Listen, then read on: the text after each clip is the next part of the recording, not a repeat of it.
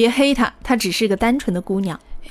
曾经看过一篇关于飞机上选座位和性格相关的软文，大致是说，喜欢坐过道位置的人啊，或是崇尚自由，或是喜欢处于世界中心，因为可以随意走动，而且每一次空姐询问你吃什么、喝什么的时候，你都能够第一个回答。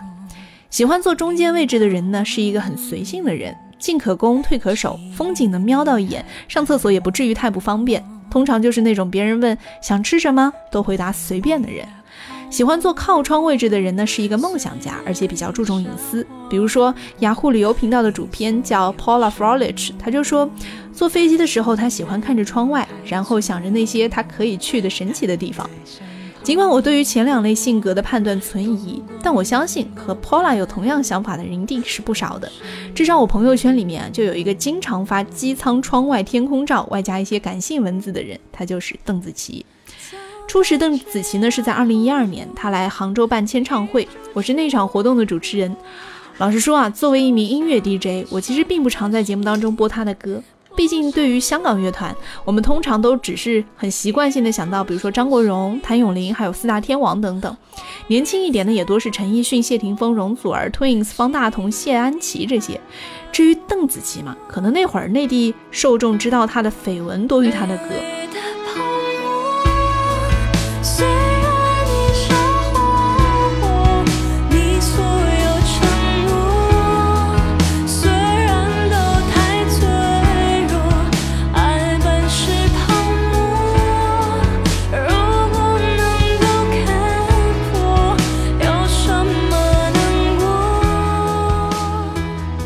当年邓紫棋在香港已经很红了，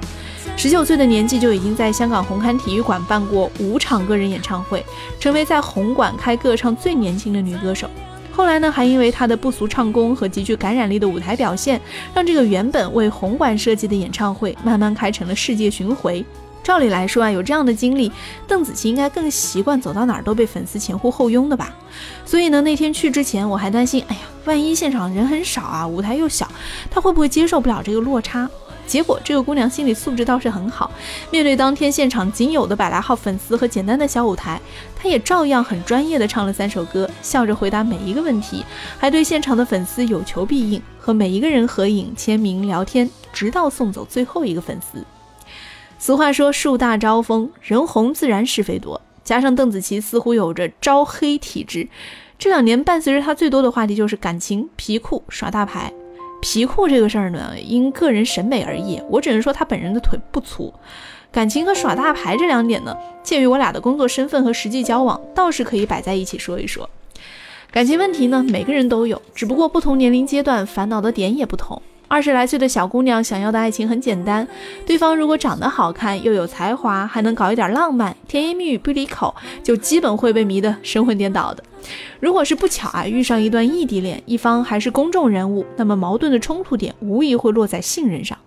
对方只要一不接电话，我们就会怀疑他是不是在和别人约会。假如回信息说在忙，我们又会乱想这到底是不是真的。即便对方只是很简单的和朋友吃个饭，我们搞不好会立马开个视频聊天来验证。这种折磨自己又烦死对方的行为，要是在热恋期倒还好，万一进入平淡期，可就是导致分手的致命武器呀。关于这个问题呢，邓紫棋倒是有一套自己的处理态度。她说：“真正的信任是当你完全没有把握，不知道他有没有跟其他女生出去，但你依然相信他，这才是爱里最健康的关系。”她说：“她是在信仰中学到的，而且这种无条件的信任呢，不仅适用于恋人，也适用于亲人和朋友。当然，我无法考证她在爱情里的信任是否能够做到百分之百。”但是单从他能够在对我这个媒体工作者并不了解的情况下，只凭简单的拉钩为证，便将自己的感情袒露无遗这点来看，这难道不比信任爱人更需要勇气吗？也更磊落吗？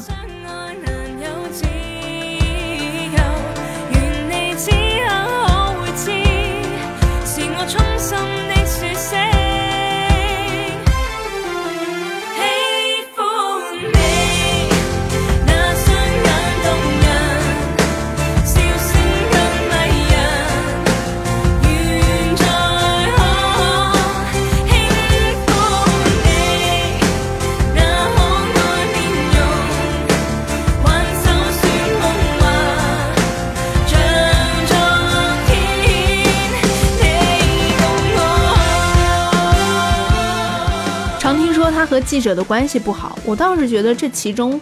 是存在是非利弊的，得站在对方的角度再重新去掂量掂量，是否双方都付出了同等的信任呢？这几年在和邓紫棋的交往来说，其实并不算多，但她对我的信任却是出乎意料的。我刚到香港工作的时候，原本只是礼貌的给她的微博发了一条私信，告诉她我搬去了香港。